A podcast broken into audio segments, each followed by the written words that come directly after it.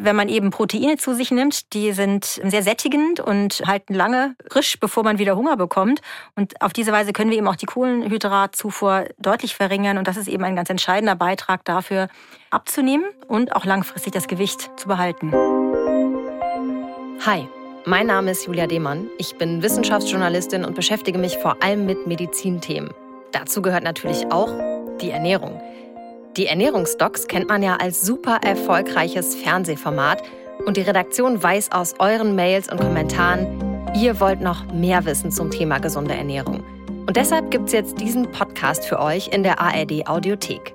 Hier steigen wir tiefer ein mit den NDR Ernährungsdocs, mit den Patientengeschichten und mit ganz vielen Tipps für alle, die gesund und lecker essen wollen.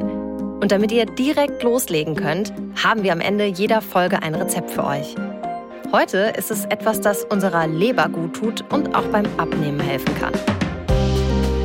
Die Ernährungsdocs, ein Podcast vom NDR.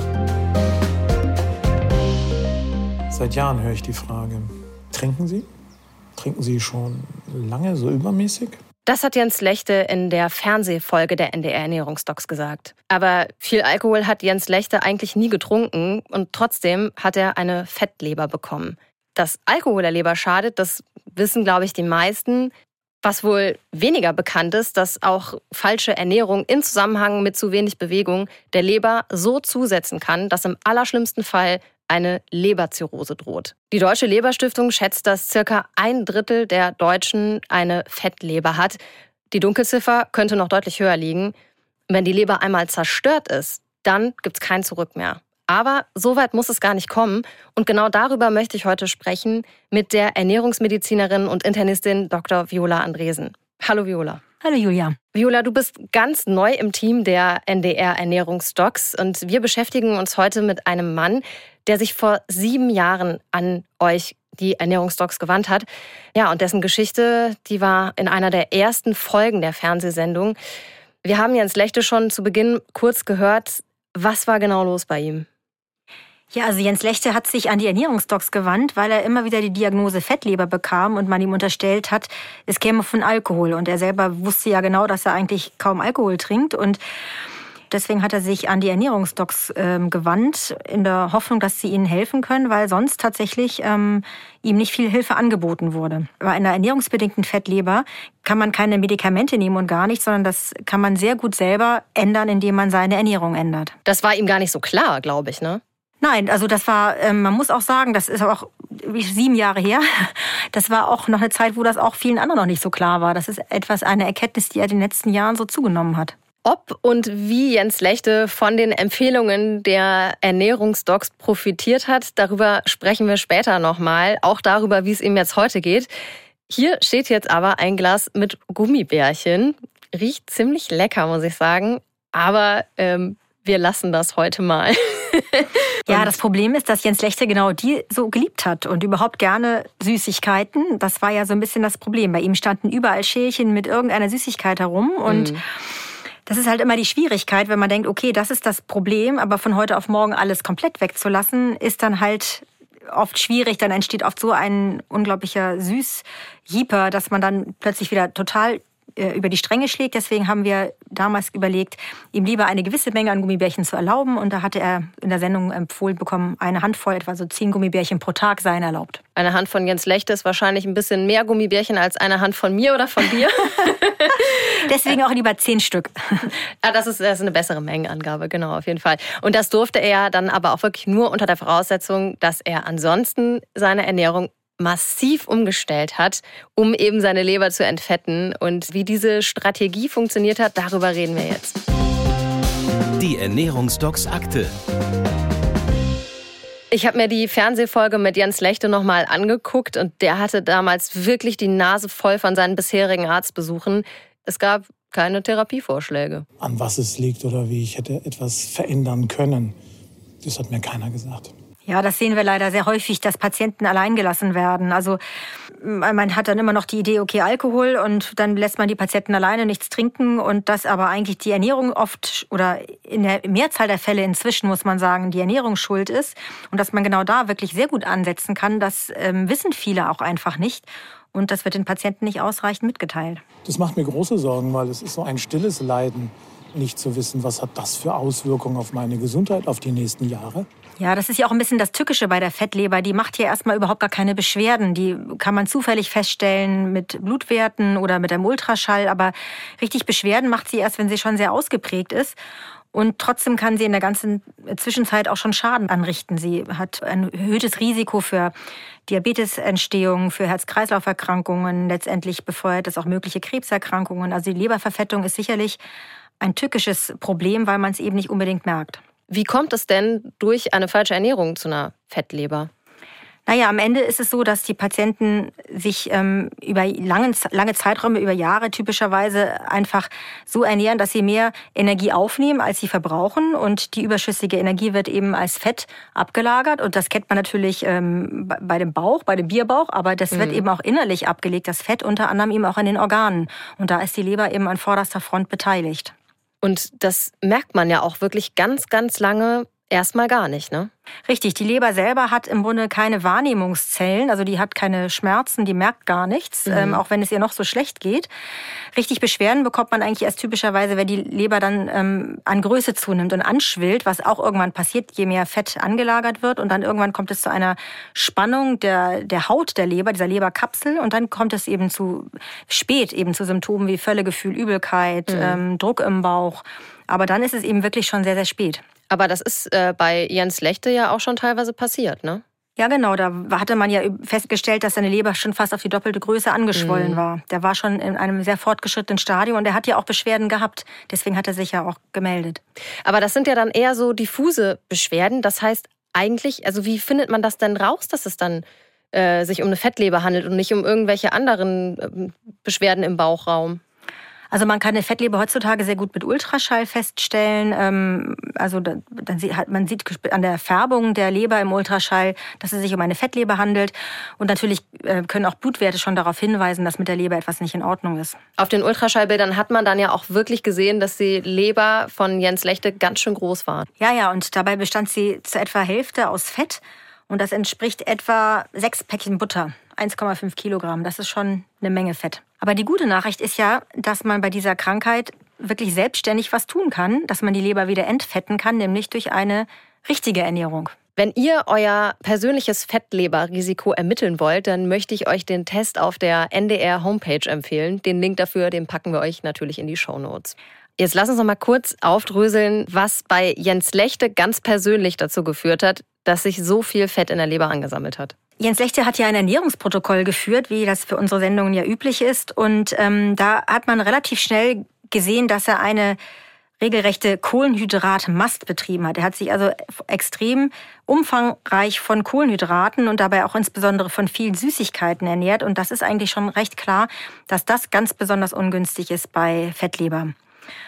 Ähm, aber das war auch nicht das einzige Problem, wie er ja in der Folge erzählt hat. Am meisten beeindruckt hat mich tatsächlich die ähm, Zuckergeschichte in all den Dingen, die ich eigentlich dachte, ich tue mir was Gutes, dass ich da auf dem falschen Zug gefahren bin. Ja, er hat zum Beispiel sehr viel Brot gegessen, zwar Vollkornbrot, Deswegen dachte er gesund und auch Müsli und viel Obst, aber da sind eben sehr viel Kohlenhydrate drin und im Obst ist ja auch besonders der Fruchtzucker ein Problem. Ja, ich hätte jetzt auch so als äh, allererste Reaktion gedacht, das ist ja eigentlich gesund, aber diese Kohlenhydrate werden im Körper ja zu Zucker umgewandelt und im Übermaß können sie dann, haben wir eben schon gelernt, die Leber verfetten. Richtig, und da ist auch insbesondere der Fruchtzucker zu nennen, wo man ja früher immer dachte, Fruchtzucker ist so ein günstiger Zucker, aber der ist gerade, was die Fettleber angeht, besonders ungünstig, weil der wirklich ganz direkt vor Ort in der Leber in Fett umgewandelt wird. Und das ist natürlich gerade Süßigkeiten, äh, Trockenfrüchte, Bananenchips, ähm, Weingummi, alles das, was er auf der Liste hatte, ist auch sehr fruktosehaltig. Mhm. Wenn das vor 20 Jahren gesagt hätte ich mir sicherlich ein bisschen was ersparen können. Zum Glück hat er es aber immer noch rechtzeitig erfahren. Ja, genau. Die Leber ist ja ein wunderbares Organ. Das heißt, die kann relativ lange viel einstecken und ohne es einem endgültig übel zu nehmen. Und die kann sich wirklich komplett regenerieren, wenn man noch den rechten Zeitpunkt erwischt. Das heißt, die Ernährung umstellt, weniger Kohlenhydrate, deutlich mehr Proteine in den Speiseplan aufnehmen mhm. und all das ganze Konzept, was wir in der Sendung empfohlen haben. Und in der Sendung habt ihr ihm dann aber auch zur Unterstützung und Entlastung der Leber auch noch einen Eiweißshake empfohlen. Da klingeln bei mir so ein bisschen die Alarmglocken bei so Proteinshakes, weil ich irgendwie denke, das, das klingt so nach sehr hoch verarbeitet eigentlich, oder? Ja, da gibt es solche und solche Shakes, ähm, sind nicht alle gleich gut. Ähm, hier war einfach das Konzept, dass ähm, die Ernährungsumstellung einfach leichter fällt, indem man ganz klar eine Mahlzeit mit einem in dem Fall für dieses Ernährungskonzept geeigneten ähm, Shake ähm, abdeckt. Proteine haben halt den großen Vorteil, dass sie sehr sättigend sind. Aminosäuren sind sehr wichtig für den Organismus. Mhm. Und sie haben ähm, eben nicht diese Kohlenhydrate, die für die Fettleber das Problem ist. Und das ist natürlich gerade für den Einstieg in so eine Ernährungsumstellung sehr günstig. Aber es war eine ganz schöne Umstellung für ihn, ne? Ja, also ähm, am Anfang hat es ihn, glaube ich, ganz schön umgehauen, gerade mit diesen Shakes. Aber irgendwie hat er es auch ummünzen können, weil er selber auch vom Beruf ähm, Lebensberater war und dann plötzlich auch dachte, okay, wenn er andere Leute berät, wie sie ihr Leben umstellen sollen, dann ähm, müsste er es auch für sich selber eigentlich hinbekommen. Und am Ende des Tages hat es hier auch wirklich gut geklappt. Ich glaube, am Anfang war das auch so ganz gut, weil ja, nach vier Wochen stellst du dich auf die Waage und denkst, ähm, aha, okay, geht ja.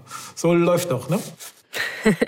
ja, da war er wirklich äh, richtig glücklich, weil eben auch unter anderem durch diesen Shake, der eine Mahlzeit ersetzt hat, sind die Pfunde sehr, sehr schnell bei ihm gepurzelt und das motiviert natürlich total. Ja, das ist eben auch ein genauer Vorteil, wenn man am Anfang äh, diese Ernährung so umstellt, dass man auch rasch so ein bisschen Erfolge sieht, damit man einfach auch dabei bleibt. Und dann, äh, wie du schon sagtest, wenn die Motivation da ist, dann kann man das auch viel besser noch weiter umsetzen. Und er hat ja auch dann wirklich die Süßigkeiten komplett gestrichen. Er hat unglaublich viel Gemüse gegessen. Er hat das bisher für ihn typische kohlenhydratreiche Abendbrot ersetzt und stattdessen irgendwie Frischkäse und ähm, eben alles das, was gut und gesund ist, viel Eiweiß enthält, gegessen. Und das hat ihn, hat ihm gut geschmeckt auch. Also es ist tatsächlich extrem sättigend und ich finde es extrem wohltuend im Gegensatz zum Brötchen. Das war echt fast eine 180-Grad-Wendung, die Jens Lechte da hingelegt hat. Und das finde ich wirklich immer total bemerkenswert. Ja, das war wirklich sehr beeindruckend. Das hat sich für ihn eben auch schon ganz schnell ausgezahlt. Schon nach wenigen Monaten hat man ihn eigentlich kaum wiedererkannt. Mhm. Und das hat er selbst damals ja auch so gesagt. Ja, ich fühle mich so fit wie, ich weiß nicht, ähm, vor 20 Jahren, wenn man das mal so äh, vergleicht. Ja, und nicht nur er hat sich fit gefühlt, sondern auch seine Leber hat enorm davon profitiert. Ja, nach fünf Monaten wurde nochmal ein Ultraschall gemacht und das Fett in der Leber ist tatsächlich um 30 bis 40 Prozent weniger geworden und das in dem Zeitraum. Also Hut ab, ganz toll. Da war er auch ganz schön stolz, aber ich finde, durfte er auch sein. Guck mal so auf die Leber und auf mich und es ist doch schön zu sagen, ich esse mich gesund. Ja, hätten wir ihn noch ein Jahr länger begleitet, wäre die Verfettung vielleicht ganz verschwunden gewesen. Und das ist mein Stichwort. Ich habe Jens Lechte nämlich angerufen. Zwar nicht ein Jahr später, sondern sieben Jahre später, aber wir hören mal rein, was er mir so erzählt hat. Mir geht es wirklich gut. Ähm, gerade wenn wir, wenn wir uns so darauf konzentrieren, was Ernährung angeht. Da ist eine Menge hängen geblieben. Und ich war letztes Jahr, das war das letzte Mal beim Ultraschall der Leber, mhm. ähm, und sagte, ähm, wenn ich ganz genau hingucke, dann könnte ich da noch was sehen. Wo ich dann grinsen muss und dachte, ja, geht doch, ne? Super. Immer toll zu sehen, wenn das auch langfristig solche Erfolge auch, ähm, wenn die langfristig bleiben. Ja, und äh, also was ich auch bemerkenswert fand, dass so, ähm, dass es immer noch fruchtet sozusagen, auch wenn er nicht mehr so ganz rigoros drauf achtet oder nicht, nicht ähm, sagen wir mal, nicht immer zu 100 Prozent drauf achtet. Ne? Aber das ist eben auch der Unterschied, ob man quasi im Zeitpunkt der wirklich sehr stark ausgeprägten Fettleber ist. Da sind ja die Alarmglocken an. Da muss man natürlich viel intensiver die Ernährung erstmal umstellen. Und wenn sich die Fettleber zurückgebildet hat, dann kann man natürlich auch wieder ein bisschen lockerer werden, wenn man diese Grundprinzipien beibehält. Und ich glaube, das hat er ja wirklich so für sich verinnerlicht, worauf er achtet. Und natürlich kann man dann auch mal hier und da eine Süßigkeit essen. Das ist ja auch nicht ähm, komplett verboten, aber er weiß genau, worauf er achten muss. Und ich glaube, das ist das Wichtigste. Bei der Therapie von Jens Lechte ging es ja darum, Kohlenhydrate zu reduzieren und die Eiweißmenge zu steigern. Wozu wir Eiweiß brauchen und warum das so gesund ist und in welchen Lebensmitteln besonders viel drin ist, das klären wir jetzt. Das Ernährungsdocs Wissen. So, Viola, lass uns mal ganz basal anfangen. Proteine, also Eiweiße, sind neben Fetten und Kohlenhydraten der dritte Hauptnährstoff, den wir brauchen und zu uns nehmen müssen. Und die helfen uns auch dabei, abzunehmen und auch schlank zu bleiben. Kann man das so sagen? Ja, sie sind natürlich eine wunderbare Unterstützung und die meisten Menschen mit einer Fettleber sind ja auch übergewichtig. Das war ja auch in dem Fall von Herrn Lechte so. Und wenn man eben Proteine zu sich nimmt, die sind sehr sättigend und halten lange frisch, bevor man wieder Hunger bekommt. Und auf diese Weise können wir eben auch die Kohlenhydratzufuhr deutlich verringern. Und das ist eben ein ganz entscheidender Beitrag dafür, abzunehmen und auch langfristig das Gewicht zu behalten. Eiweiße sind Komplexe aus 20 verschiedenen Aminosäuren. Genau. Und äh, Aminosäuren sind ganz, ganz wichtig für alles Mögliche in unserem Organismus. Das Entscheidende ist vielleicht auch nochmal zu erwähnen, dass wir neun Aminosäuren dabei nicht selber herstellen können und darauf angewiesen sind, sie mit der Nahrung zu uns zu nehmen. Woher weiß ich denn jetzt, wenn ich ein Lebensmittel habe, ob genau diese neun Aminosäuren in so einem Lebensmittel drin sind? Also man kann vielleicht ganz grundsätzlich sagen, dass Eiweiße auf tierischer Basis, also Fleisch, Fisch, äh, Milchprodukte, Eier, ähm, eigentlich grundsätzlich die wichtigen sogenannten essentiellen Aminosäuren, also die, die wir nicht selber herstellen können, enthalten. Die sind natürlich auch in Pflanzen enthalten, aber nicht immer 100 Prozent in einer Pflanze. Das heißt, da würde man auf jeden Fall anstreben, dass man sich sehr vielfältig ernährt mit proteinreichen pflanzlichen Nahrungsmitteln, was natürlich auch geht. Aber da muss man etwas breiter sich ernähren. Wo genau diese wichtigen Aminosäuren oder Eiweiß drin ist, da gehen wir gleich nochmal genauer drauf ein. Lass uns jetzt erst nochmal genau drauf gucken, wofür brauchen wir das denn im Körper? Warum ist Eiweiß so besonders wichtig? Naja, Eiweiß ist ein essentieller Baustein eigentlich aller Zellen, aller Vorgänge, natürlich der Muskulatur. Da wird ja unser Eiweiß zu einem Großteil gespeichert. Aber es spielt für alle möglichen Stoffwechselprozesse eine Rolle. Also von daher, ohne Eiweiß geht gar nichts. So, genau. Und jetzt haben wir eben schon mal gehört, also das Eiweiß aus tierischen Produkten, das können wir selber besser verstoffwechseln. Ist das so, weil die Tiere uns vielleicht näher sind? Kann man das so sagen? Ja, das kann man so sagen. Die haben halt eine ähnliche Eiweißzusammensetzung wie wir und deswegen deckt sich das mehr mit dem, was wir halt benötigen. Aber die andere Seite der Medaille ist ja, dass wir eigentlich ja nicht so viel Fleisch oder tierische Produkte essen sollen, sondern eben auch vor allem viel pflanzliche Produkte. Es gibt ja auch viele Menschen und immer mehr Menschen, die sich vegetarisch oder sogar vegan ernähren. Wo ist denn, sagen wir mal, in tierischen Lebensmitteln, aber auch in pflanzlichen Lebensmitteln, vielleicht nennst du mal ein paar Beispiele, wo ist besonders viel Eiweiß drin? Ja, also wir sagen ja vielleicht grundsätzlich Idealerweise kommt etwa zwei Drittel der Eiweißquelle aus pflanzlichen und ein Drittel aus tierischen Produkten, was bei Veganen natürlich dann nicht geht. Ansonsten kann man ja unterscheiden zwischen gesunden, auch tierischen Lebensmitteln, vielleicht Fisch oder Quark, Milchprodukte, weniger als jetzt zum Beispiel das fette Schweinefleisch, was man jetzt weniger fürs Eiweiß ähm, ideal empfehlen würde.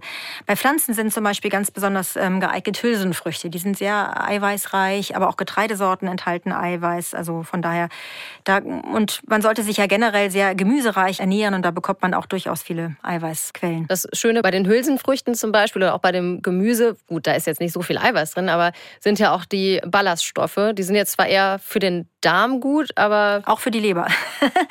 Tatsächlich, weil alles, was für den Darm gut ist, auch für den, die Leber gut ist. Es gibt ähm, eine berühmte Darm-Leber-Achse. Mhm. Und ähm, da kommen wir wieder zu dem Thema der Darmbakterien, des Darmmikrobioms. Und wir wissen, dass ein wesentlicher Grund, wenn eine Fettleber voranschreitet in eine Fettleberentzündung bis hin zur am Ende schwer bedrohlichen Leberzirrhose, vor allen Dingen auch Störungen der Darmbarriere eine wichtige Rolle spielen, ähm, dass einfach mehr Entzündungsstoffe in die Leber gelangen und insofern Ballaststoffe sehr gut, weil sie eben gut fürs Darmmikrobiom sind und deswegen auch die Leber schützen können. Also Hülsenfrüchte als pflanzliche Eiweißquelle liefern auch gleichzeitig noch Ballaststoffe. Eine Liste von eiweißhaltigen Lebensmitteln, sowohl tierisch als auch pflanzlicher Natur, die verlinken wir euch natürlich in den Show Notes. Wenn man das aber so hört mit dem Eiweiß, wie gesund das ist und so, dann könnte man ja fast darauf kommen, dass man gar nicht zu viel Eiweiß zu sich nehmen kann. Also ist aber, glaube ich, auch nicht so, ne? Wie ist so eine Empfehlung? Also für den normalen durchschnittlichen Erwachsenen empfehlen wir eine Zufuhr von 0,8 Gramm Eiweiß pro Kilogramm Körpergewicht in besonderen Situationen, wenn Menschen schwere Erkrankungen haben, gerade bei Tumorpatienten, die vielleicht auch vermehrt Eiweiß abbauen, extreme Sportler oder überhaupt Sportler, äh, Kraftsport, dann gehen wir auch hoch bis 1,2 Gramm, manchmal auch 1,5 Gramm Eiweiß pro Kilogramm Körpergewicht. Es gibt natürlich Krankheiten, die mit einer gestörten Eiweißverstoffwechslung einhergehen. Das sind gerade insbesondere Nierenerkrankungen, weil ähm, in Eiweißen sind Stickstoffe drin, die über die Niere ausgeschieden werden. Und das sind dann so Patientengruppen, die besonders aufpassen müssen. Aber das führt jetzt hier zu weit. Man muss einfach wissen, dass nicht unbedingt jeder jetzt unendlich viel Eiweiß essen darf. Aber grundsätzlich brauchen wir eben dieses Eiweiß. Und es geht ja aber nicht nur darum, dass wir es einfach zu uns nehmen, sondern der Körper kann ja auch das Eiweiß in bestimmten Kombinationen besser nutzen als in anderen. Was für Kombinationen sind das? Ja, also man kann da wirklich sehr gut ähm, helfen, dass die Eiweißverwertung zu verbessern. Und das sind so bestimmte Kombinationen, zum Beispiel Kartoffelgerichte mit Quark, Kartoffel mit Ei, Getreide mit Hülsenfrüchten, zum Beispiel Spätzle mit Linsen, Ganz toll, Ofenkartoffeln mit Sour Cream. In diesen Kombinationen sind die Eiweiße für den Körper tatsächlich besser zu verwerten. Das ist ja auch mal eine spannende Info, wenn man so ans Praktische denkt, ans Kochen denkt, dass man dann eben diese Kombination so ein bisschen nutzt, damit der Körper die einzelnen Nährstoffe besser verwerten kann. Was ist denn, wenn ich jetzt zu einer dieser Gruppen gehöre, die wirklich gerade besonders viel Eiweiß aufnehmen sollten oder möchten, weil sie zum Beispiel gerade Muskelaufbau betreiben, viel Kraftsport machen. Da gibt es dann ja diese High-Protein-Produkte. Ähm, was ist davon zu halten? Ja, das kann man natürlich pauschal nicht beantworten. Letztlich müssen die nicht grundsätzlich problematisch sein. Viele dieser Proteinprodukte haben aber sehr viele Zusatzstoffe, sehr viele künstliche Aromen, äh, Süßstoffe. Und ähm, da ist natürlich sehr viel Marketing der Lebensmittelindustrie dahinter und das ist in den allermeisten Fällen nicht erforderlich. Also der normale Mensch kann sich eigentlich mit eiweißreicher Ernährung und wie gesagt einfach mal ein Magerquark mit Kartoffel, da kann man genauso viel erreichen wie mit einem teuren Protein. Was gibt's ja alles heute? Pudding, äh, Joghurt, mhm. äh, Riegel. Also eine ausgewogene und hochwertige Eiweißzufuhr ist wichtig und dafür gehören Proteine aus pflanzlichen und tierischen Produkten auf den Teller. Viel Gemüse und richtig dosiertes Eiweiß sind der Schlüssel zum Schlankwerden und schlank bleiben. Und wir haben euch ja versprochen, nach der Theorie kommt die Praxis. Und deshalb haben wir jetzt ein besonders eiweißreiches und kohlenhydratarmes Rezept für euch. Das Ernährungsdocs Rezept. So, Viola, ich habe jetzt hier diesen äh, Korb voller Zutaten und bin gespannt, was du uns jetzt hier für ein Rezept vorstellen willst. Ja, das ist tatsächlich ein Rezept, was der Herr Lechte selber entwickelt hat und uns letztendlich vermacht hat, sodass wir das weiter nutzen dürfen und hier auch vorstellen. Und das finde ich eben auch sehr faszinierend, dass wenn Menschen sich auf diese Ernährungsumstellung einlassen, auch durchaus selber kreativ werden und selber Rezepte entwickeln. Das ist natürlich großartig ähm, und hält die Leute ganz oft bei der Stange. Mhm. Was haben wir denn hier? Körnigen Frischkäse. Ganz viele Kräuter, Salbei, Thymian.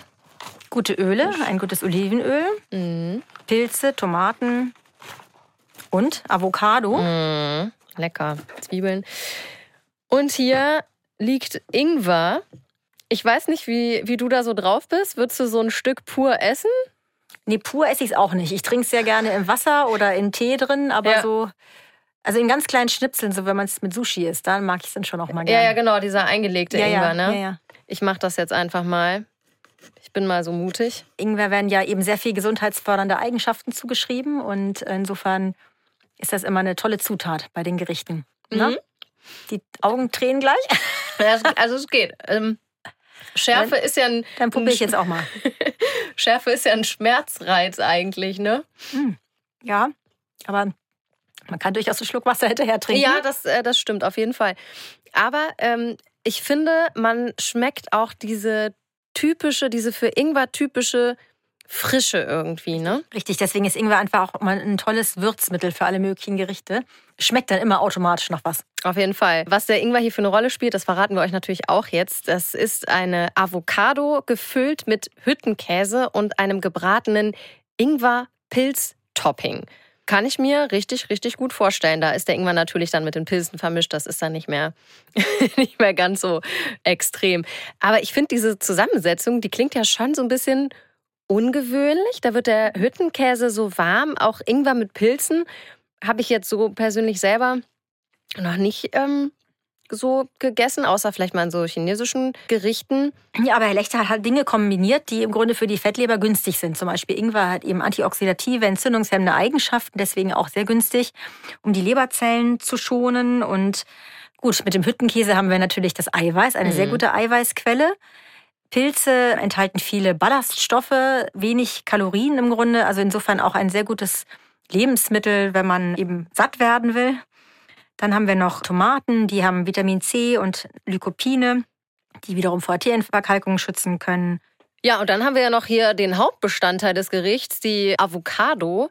In meinem Kopf ist das die total gesund ist, aber auch, dass sie für eine ja, Frucht super fetthaltig ist. Richtig, aber es sind eben gesunde Fette und deswegen empfiehlt man eigentlich Avocado ähm, als gesunde Fettquelle kalorienreich und insofern ein super Lebensmittel. Man sollte es nur nicht täglich essen, weil es eben doch etwas problematisch ist mit den Anbaumethoden, relativ hoher Wasserverbrauch, also klimatechnisch sollte man die Avocado nicht täglich verzehren, aber es ist ein super gesundes Lebensmittel. Deshalb ist es ja auch total wichtig, abwechslungsreich zu essen, damit man gleichzeitig was für die Gesundheit tut und dem Klima aber auch nicht schadet. Also ich kann mir sehr gut vorstellen, das mal nachzukochen. Ich habe auch in der Fernsehfolge das Gericht schon gesehen und dachte, mm, das sieht echt gut aus und lecker. Ich weiß nicht, wie sieht es bei dir aus? Absolut. Ich, es hat mich auch sofort angemacht, das Rezept. Also das ist äh, auch interessant einfach. Tolle Kombination, aber alles Dinge, die ich selber gerne esse. Also insofern, das werde ich auf jeden Fall mal angehen. Dann bin ich mal gespannt, was du erzählst und äh, auch was ich dir dann davon erzähle, wie ich das finde. Danke dir, Viola, für diese spannenden Infos heute mal wieder. Ich habe heute wirklich wahnsinnig viel gelernt. Eiweiß ist wichtig für super viele Prozesse in unserem Körper, nicht nur für den Muskelaufbau. Und äh, es kann durchaus gut sein, da mal aufzustocken. Und es gibt gute und nicht so gute Eiweißquellen. Je natürlicher, desto besser. Das Rezept für die Avocados mit Hüttenkäse und Ingwerpilzen, das verlinken wir euch in den Shownotes und in unserem Ernährungsdocs Instagram-Kanal.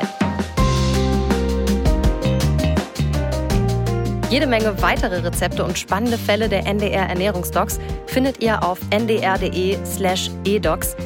Aber bitte denkt dran, und das ist uns wirklich wichtig, eine radikale Ernährungsumstellung solltet ihr am besten immer mit eurer Hausärztin oder einem Ernährungsmediziner besprechen. Wenn euch unser Podcast gefällt, dann abonniert uns gern, am besten in der ARD Audiothek, indem ihr auf die kleine Glocke klickt. Dann verpasst ihr keine Folge mehr und empfehlt uns auch gern weiter. Ihr kennt bestimmt Menschen, die auch nicht so ganz zufrieden mit ihrer Ernährung sind oder vielleicht auch einfach neugierig, was welche Lebensmittel so können. Wir hören uns in zwei Wochen wieder, wenn ihr mögt. Und jetzt macht's gut, bleibt gesund und lasst es euch schmecken. Die Ernährungsdocs, ein Podcast vom NDR.